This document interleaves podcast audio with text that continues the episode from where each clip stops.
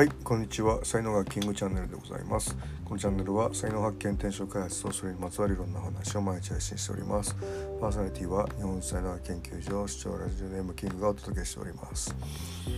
はい月曜日でございます。えー、喉のね調子がまだちょっと良くならない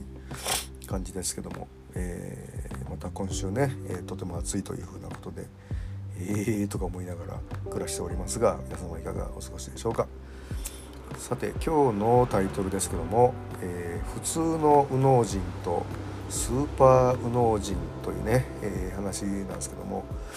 まあ、才能カテゴリーですね、えーと、才能学には16個ありまして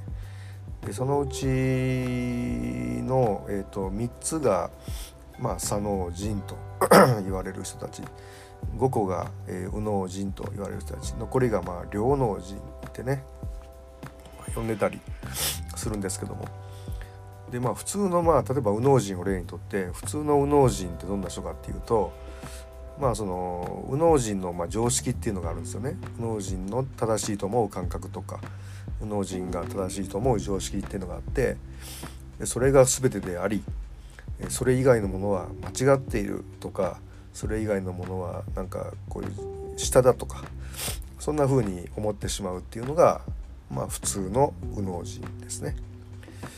でスーパー右脳人ってこれちょっと僕が命名したんですけどもあのー、要は例えばこう左脳人の人たちのことを今までは否定してたんだけども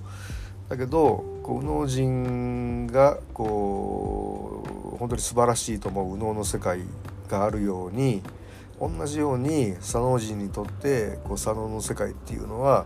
とても素晴らしいものなんだということを、まあ、理解をができるというね理解ができるできているというまあ、こういう段階の、えー、人のことを、まあ、スーパー無能人というふうにね、えー、呼ぼうかなというふうな話でございますね。でこれどあの左脳人も一緒で普通の左脳人と、まあ、スーパー左脳人っていうのがね、えー、いるわけであって、まあ、両脳人もそうなんですよね。両脳人普通の両脳人とスーパー両脳人っていうのがねいると。でスーパー両脳人両脳人っていうのは、まあ、右脳さんの両方あるんですけどもあの両方あるのが普通でしょっていう感覚なんですよね。これが普通の両脳人なんで。でそこからですねこう左脳しかない左脳人の理解をしていくとか右脳しかない右脳右脳人の理解をしていくとかって割と大変なんですよ両脳人の方がね。はいみたいな、えー、ことですね。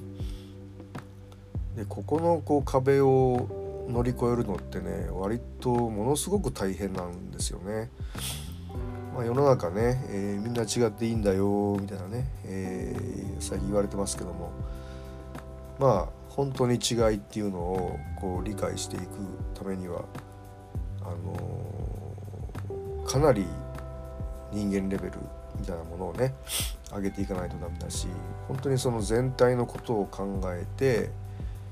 とかあともう本当一人一人のことを考えるような、まあ、リーダー的な立場っていうかね、まあ、そういう風になっていかないとなかなか自分だけよかったらいいんだよってやっぱなるなるじゃないですか人間って。はいまあ、しかし、まあ、僕はですねこのスーパーがつく、えー、人たちを、まあ、一人でも増やしていきたいなというふうに、えー、思って、まあ、活動もねしてるわけであって、まあ、まずは自分の才能を開いて自分がこう活躍できるっていうようなことが大事なんだけどもまああのー、結局なんか大きいことをやる時にやっぱ一人ではできないのでとなると他の才能のね、えー、人たちと一緒にやっぱり共同して協力してやらないとダメっていうことになってくるんで、